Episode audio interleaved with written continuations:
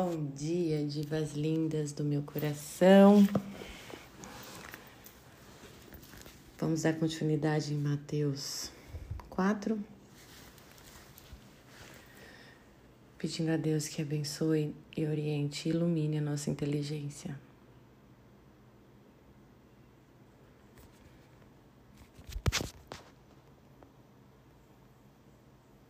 Quatro, onze. Você sabe que eu estava aqui olhando para o céu é, e lembrei. Preciso falar mais isso para vocês, né? Às vezes alguma diva lá no Instagram me, me lembra, né? Ah, ela me passa o feedback dela de estar olhando para o céu e que isso resolve muitas coisas, né? E às vezes a gente se esquece que são as práticas simples nada de extraordinário, que são que estão a solução dos nossos problemas que não são tão grandes quanto a gente enxerga, né? E basta perceber que a simplicidade de um olhar para o céu resolve muitas coisas, né? Que você nota que o problema é tão simples quanto o ato de olhar para o céu. E a gente vai entendendo isso conforme a gente pratica. Mas eu estava lembrando como foi essencial o exercício de olhar para o céu na minha conversão. Eu lembrei que eu todo dia sentava de frente para a janela, eu olhava o tapete de frente para a janela. Enquanto eu ainda não tinha me convertido para o catolicismo, eu não sabia o que fazer, estava um pouco perdida, não conhecia nada da, da, da doutrina católica. Era o que eu fazia o Pai Nosso, sempre que eu lembrava, e olhava para o céu.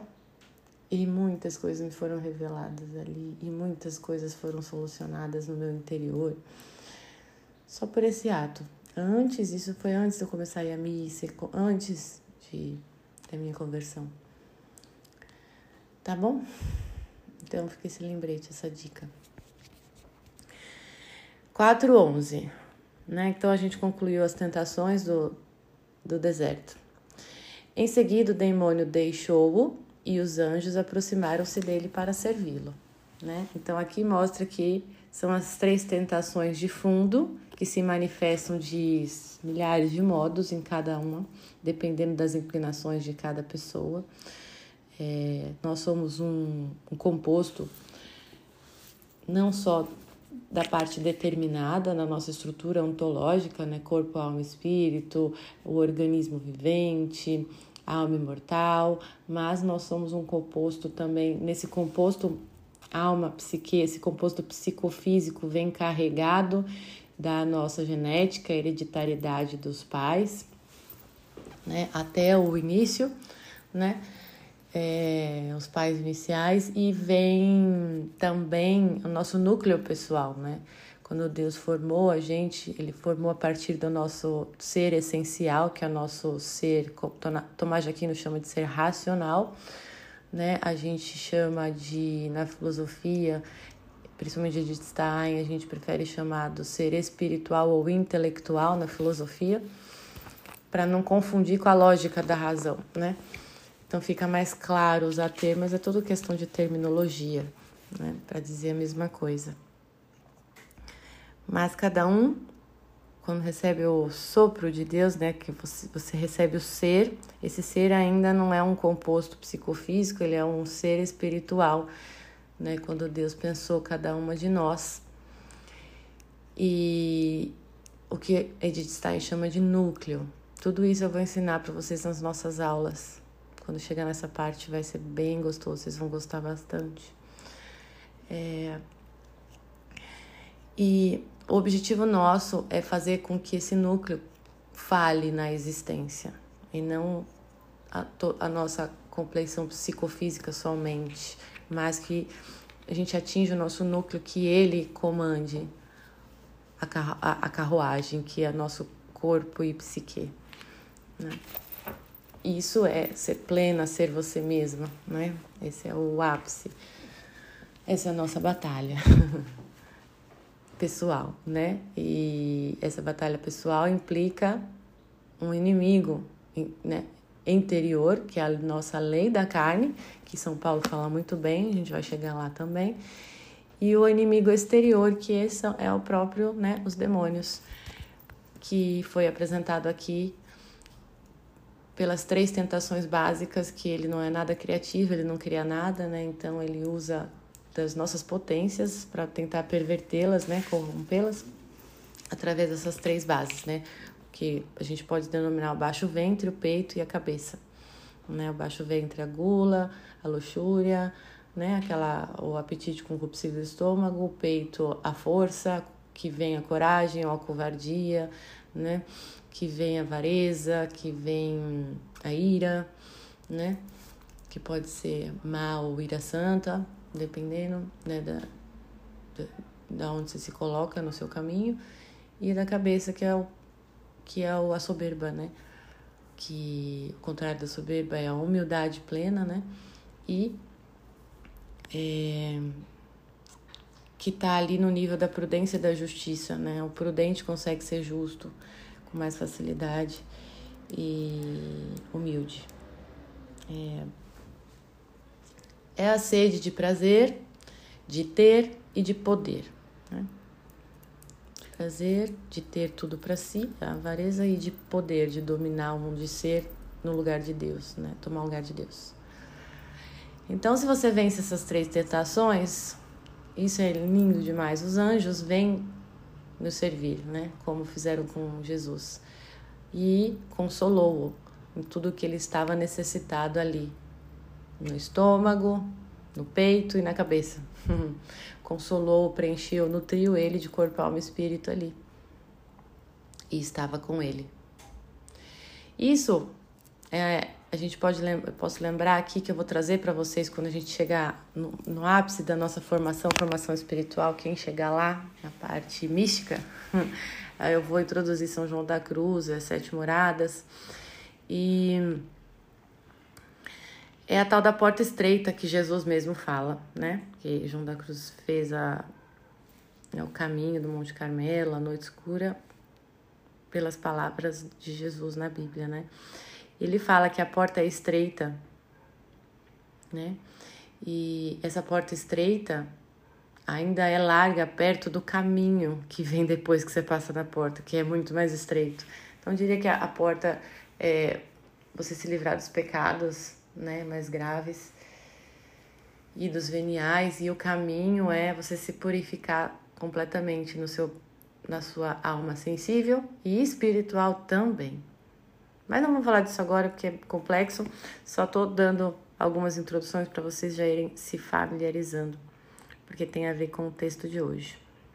Mas este caminho entrado começa de fato a vida humana, o homem histórico, né, que é o homem pós-queda é classificado o homem histórico, o homem no tempo, né, que está fazendo a sua história, refazendo. Então, vamos ler. 12. Vamos ler. Quando, pois, Jesus ouviu que João fora preso, retirou-se para Galiléia. Deixando a cidade de Nazaré, foi habitar em Cafarnaum, à margem do lago, nos confins de Zabulon e Neftali, para que se cumprisse o que foi dito pelo profeta Isaías.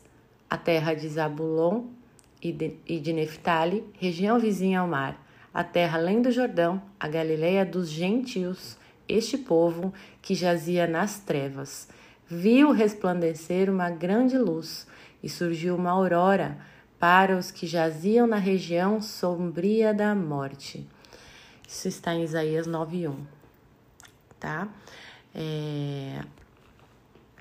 Desde então, Jesus começou a pregar: Fazei penitência, pois o reino dos céus está próximo. Veja só, então, nessa, nesse pedaço aqui do 12 até o 17, ele foi seguindo o seu caminho que tem que fazer, sem pensar muito. João foi preso, então era a hora dele começar a pregar ali no meio dos gentios. Então, assim que Jesus foi batizado, tentado e, e posto à prova e passado na prova, no teste, vamos dizer assim, e confortado, consolado e nutrido por Deus e pelos anjos, né? Ele foi atrás dos gentios, minha gente. Ele foi atrás dos pecadores. Ele veio para isso. Ele não foi atrás do povo dele. Ele foi atrás dos pecadores, né? Então a gente precisa abrir os nossos horizontes quando a gente vai defender a fé católica, quem é né, católico, ou a sua própria religião, se é protestante, se é testemunho de Jeová, né? É, não é próprio, não é cristão se você está se fechando para os pecadores. Né? E aí que muita gente não entende as atitudes do Papa, é, porque ninguém entende a lei do amor mesmo, né? É, porque você tem que acolher os pecadores e ao mesmo tempo não amar as práticas iníquas dele, né? Então tem que separar a pessoa dos seus atos. Isso é muito importante. Pouca gente consegue fazer isso. E por isso que as pessoas não compreendem quem faz, né? Muitas religiões e pessoas ficam defendendo, ficam brigando e querendo contra-argumentar com feminista, com outras religiões, com direita esquerda. Só que quando você começa a fazer isso, você sai do nível da cristandade e você se coloca no nível da, da dessa pessoa que você está contrariando, que você está lutando, você está no mesmo nível, no mesmo horizonte dela, só que em outra turminha, vamos dizer assim, né? Mas é tudo a mesma coisa. Eu falei um pouco disso ontem na aula do YouTube, que eu não quero vocês nessa posição na vida, não, tá? É, Deus coloca o sol no céu todos os dias, para todo mundo, justos e injustos.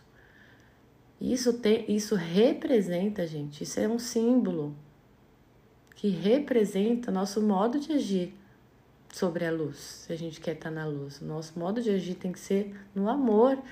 Tem que a gente tem que chegar que Deus quer resgatar todos os todos todas as criaturas dele, todas, sem exceção. Então a gente tem que querer a vontade dele, que é não ficar olhando as faltas, os erros da pessoa, mas enquanto a gente nota que ela não consente livremente, ou seja, que ela não vendeu sua alma livremente, conscientemente para o mal, ela é, ela tem que receber ainda um olhar cristão de alguém. Ela tem que ver que ela tem esperança, ela tem que ver compaixão, né? Misericórdia, piedade e não julgamentos e críticas que torna essa pessoa pior ainda, né? Tá bom? É... Então ele foi atrás dos gentios e ali, veja, um cristão que entra no meio do, das trevas dos pecadores ilumina onde caminha, e aí as pessoas que é de Deus, o trigo, vai reconhecer a luz e vai atrás. É, é esse o nosso papel, não é criticar, julgar quem escolhe ou não, mas é caminhar refletindo essa luz para que as ovelhas que perdidas no meio dos lobos reconheçam a luz, porque quem é de Deus é de Deus, entendeu? Mas tá perdida, né? Que nem a ovelha que tem dono, mas se perdeu. Tá perdida, mas ela tem dono. E ela reconhece a voz do dono se ele acha ela. Do mesmo modo, é assim que a gente tem que se portar na vida com as pessoas, tá? Com esse olhar de Deus, esse olhar divino, que nós temos essa capacidade porque Deus habita em nós, nós, nós somos feitos a imagem e semelhança dele. Só que tá lá no nosso núcleo essa capacidade, no nosso, na nossa essência, que é a essência espiritual né? Que o Tomás chamava de racional. Então a gente precisa recrutar essa parte que não é fácil de acessar por causa da nossa, da nossa miséria e por isso a gente precisa ter calma, né, para que ela se manifeste, saber esperar e não reagir lá de acordo, de acordo com a nossa superfície, é, preenchendo as nossas ações pelo nosso ser psicofísico e não dando espaço para o seu ser, sua essência se manifestar na existência. Agora, se você dá espaço, se você faz violência com a sua natureza, né, suas tendências naturais, seus pontos fracos aí de reação, né, seus impulsos, se você reprime mesmo fazendo violência, é, você mantém um copo vazio na sua frente, né, usando de dessa metáfora, você mantém um espaço oco para ser preenchido por atitudes do seu núcleo, da sua essência, né? Mas se você já enche o copo com o seu ser psicofísico, não, não tem espaço para o seu núcleo, seu, sua essência se manifestar na existência, né? Se manifestar aqui na vida concreta. Isso é frustrante quando a gente vai dormir, tudo a gente pensa, pô, por que, que eu não consegui colocar isso que eu sinto dentro de mim? Por que, que eu não consegui, né? Pôr em gestos, tomar posse dessa ação e, e, e a, a, a, agir dessa forma, né? Que tá dentro de mim que eu gostaria. Essa é a lei da carne que não permite a gente. E a gente vai falando mais mais para frente disso. Então, Deus começou por fim, né? Jesus começou a pregar, fazer penitência. Mais uma vez a palavra penitência, pois o reino dos céus está próximo. O que, que ele está dizendo aqui? O reino está chegando. Uma vez que o reino chega, você vai ter que tomar uma posição. As coisas vão mudar, a dinâmica da vida vai mudar, né? Até ali era um povo selecionado, agora vai ser o povo até os confins da terra. Todas as ovelhas perdidas nos confins da terra vão ser resgatadas, né? Seja judeu, seja gentil, porque se o povo cresceu, isso é, isso é bem lógico, né? Ali o povo escolhido, desde Noé, que não tinha ninguém, foi todo mundo destruído, e aí conforme as pessoas nasciam, cresciam, é, as pessoas se posicionavam, se é para lá ou para cá, e o Deus estava sempre com o seu povo.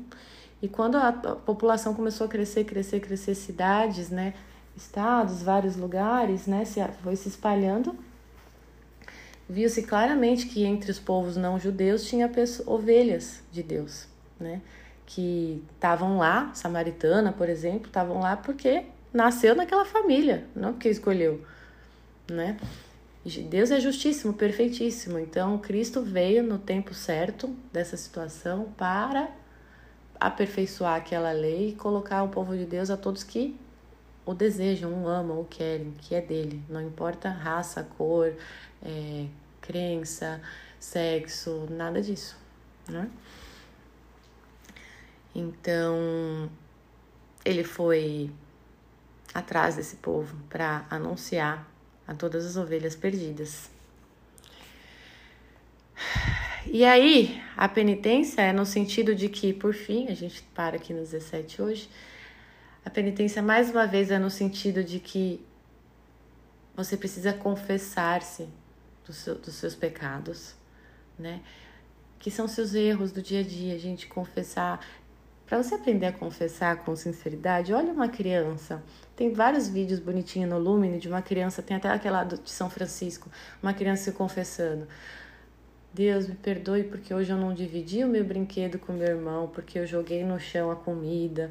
É, é essas coisas mesmo, é pra gente confessar essas coisas ordinárias, que são ervas daninhas pequenininhas, que crescem e viram um troço horrendo se a gente é, acha que elas não são nada. E não é para ficar se culpando também, ai, como eu fui péssima, cheia de escrúpulos. Também não é isso é simplesmente sentar na frente como a criança olha para a taça e vem para minha mãe, desculpa, eu joguei no chão. E segue o baile. Seguir o baile não significa que a desculpa foi da boca para fora, mas também não significa que é, é, é, também não é necessário que ela tenha que ficar lá cheia de escrúpulos, entendeu? É, é simplesmente uma confissão sincera. O que é confissão sincera? Você olhar e falar: caramba, falhei um monte de coisa diante da perfeição divina, diante do que ele espera de mim, o que eu posso ser, né, com ele, né? Uh, mas que eu nunca vou ser sem ele. e aí, se você notar, essas vezes que a gente tem pequenos erros, né, um grito ali, é uma negligência aqui, né, uma preguiça colar, a gente vê, caramba, a gente fez isso porque a gente esqueceu de pedir ajuda de Deus naquele momento. Porque se a gente lembrasse dele, que ele tá olhando pra gente naquele momentinho lá da preguiça, a gente vai, putz, deixa eu levantar, porque que vergonha, né? Uai, não, não vou, não vou gritar, porque, nossa, que vergonha, né? Deus é tão perfeito, tão bom comigo e eu vou fazer isso. Não, ai, isso que vergonha. O problema é que a nossa memória ficou fraca, ficou afetada. Então a gente não lembra. Por isso que a gente precisa confessar. Porque se não lembrar, não é, é, é, consciente. Muitas vezes o nosso não lembrar, a gente erra porque a gente não lembra que Deus existe, não porque, ah, eu quero esquecer que Deus existe agora. É claro que tem situações que a gente faz isso, né? Mas também há muitas, muitas situações no nosso dia de ordinário, corriqueiro, que acumula no final do dia, deixando a gente numa sensação de culpa, de, cheia de escrúpulos, achando que a gente tinha que ter feito tudo perfeito, tinha que ter lembrado de Deus em todos os momentos. E aí você entra numa culpa horrível, que Satanás vem e te abocanha em cima disso, tirando a sua energia, te colocando tristeza. A tristeza acaba com a nossa energia, disposição motivação acaba, destrói, se a gente fica cansada com a tristeza, muito cansada. E ele pega isso, geralmente vem pela culpa, né? Pela principalmente nós mulheres. Então a gente não pode permitir que isso aconteça. Então como como não permitir? Para finalizar, lembrando que essas faltas, esses esquecimentos, é, a maioria não são consentidos nossos, não são escolhas livres nossas, mas advém da nossa memória que ficou fraca por conta do pecado original. Então, a nossa natureza foi desordenada, corrompida pelo pecado. Então, a gente tem muitos erros alheios à nossa vontade e Deus sabe disso e Ele não espera que a gente consiga isso sem Ele. Por isso que Ele vai atrás dos pecadores, porque Ele sabe que os pecadores pecam na grande maioria, porque não por querer, mas por causa da sua condição da, própria da natureza corrompida. Entende? Então ele sabe disso, ele é amoroso, ele é um Deus de amor, de compaixão, ele sabe da nossa deficiência, da nossa essa é a nossa miserabilidade. Entenderam? Isso é se situar bem, sem escrúpulos, entende? Então, você vai confessar sabendo disso, diva, sabendo que a maioria das coisas que você vai confessar, você está confessando porque depois você tomou consciência do ato, mas antes você não, você esqueceu porque sua memória está fraca mesmo. E você precisa confessar na medida que você toma consciência dos seus erros, para entregar para Deus, para mostrar para ele, olha, fiz isso, mas você sabe mais do que eu sobre o meu coração e sabe que eu não fiz por querer mas que eu caí porque a carne é fraca, porque eu sou fraco, né? Então eu tô aqui, à medida que eu descobri que eu errei, que eu tomei consciência que eu errei, eu vim me confessar, meu Senhor, entregar para Deus e pedir que me dê forças para que nas próximas eu consiga lembrar antes, né? Embora eu saiba que vai ser difícil, que eu vou esquecer ainda muitas vezes e confessar muitas vezes a mesma coisa, eu te peço a sua graça e espero em ti que cada dia eu fique um pouco mais forte com a sua graça e nesse meu caminho, nesse processo, eu chegue um, um passo de cada vez, um degrau de cada vez, porque ninguém sobe uma escada do degrau 1 para o degrau 100, né? Isso é impossível.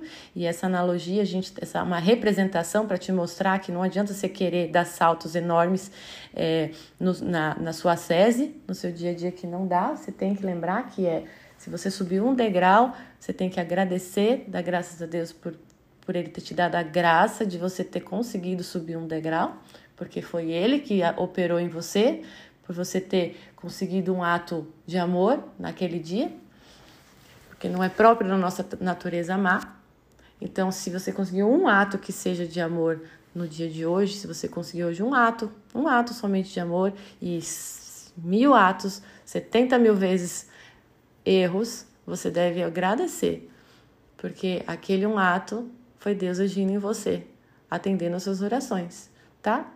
Ser grata é ser, hum, é ser humilde, né? É ter humildade de reconhecer que é, aquilo foi um dom e querer acertar tudo no dia é um, um motivo de soberba, é querer ser mais do que se é, e por si mesma, pelas próprias forças. Então, tudo isso vocês devem levar em consideração na confissão, tá bom? É, e a penitência é nesse sentido, entendeu? Essa penitência que ele fala é isso: tomai consciência dos seus erros, tomai consciência que a maioria dos seus erros não foram consentidos, mas tomai consciência principalmente daqueles consentidos. Confessai e ofereça algum tipo de sacrifício para mim, penitência, né? que pode ser simbolizada por uma Ave Maria, né? Quando o padre, quando você vai se confessar, ele dá a sua penitência, né? Às vezes é ajoelhar uma Ave Maria, às vezes é por esta noite. Hoje você vai dormir uma hora mais cedo, se isso é difícil para você, né? Hoje você vai é, tentar cozinhar um arroz se você não gosta de cozinhar.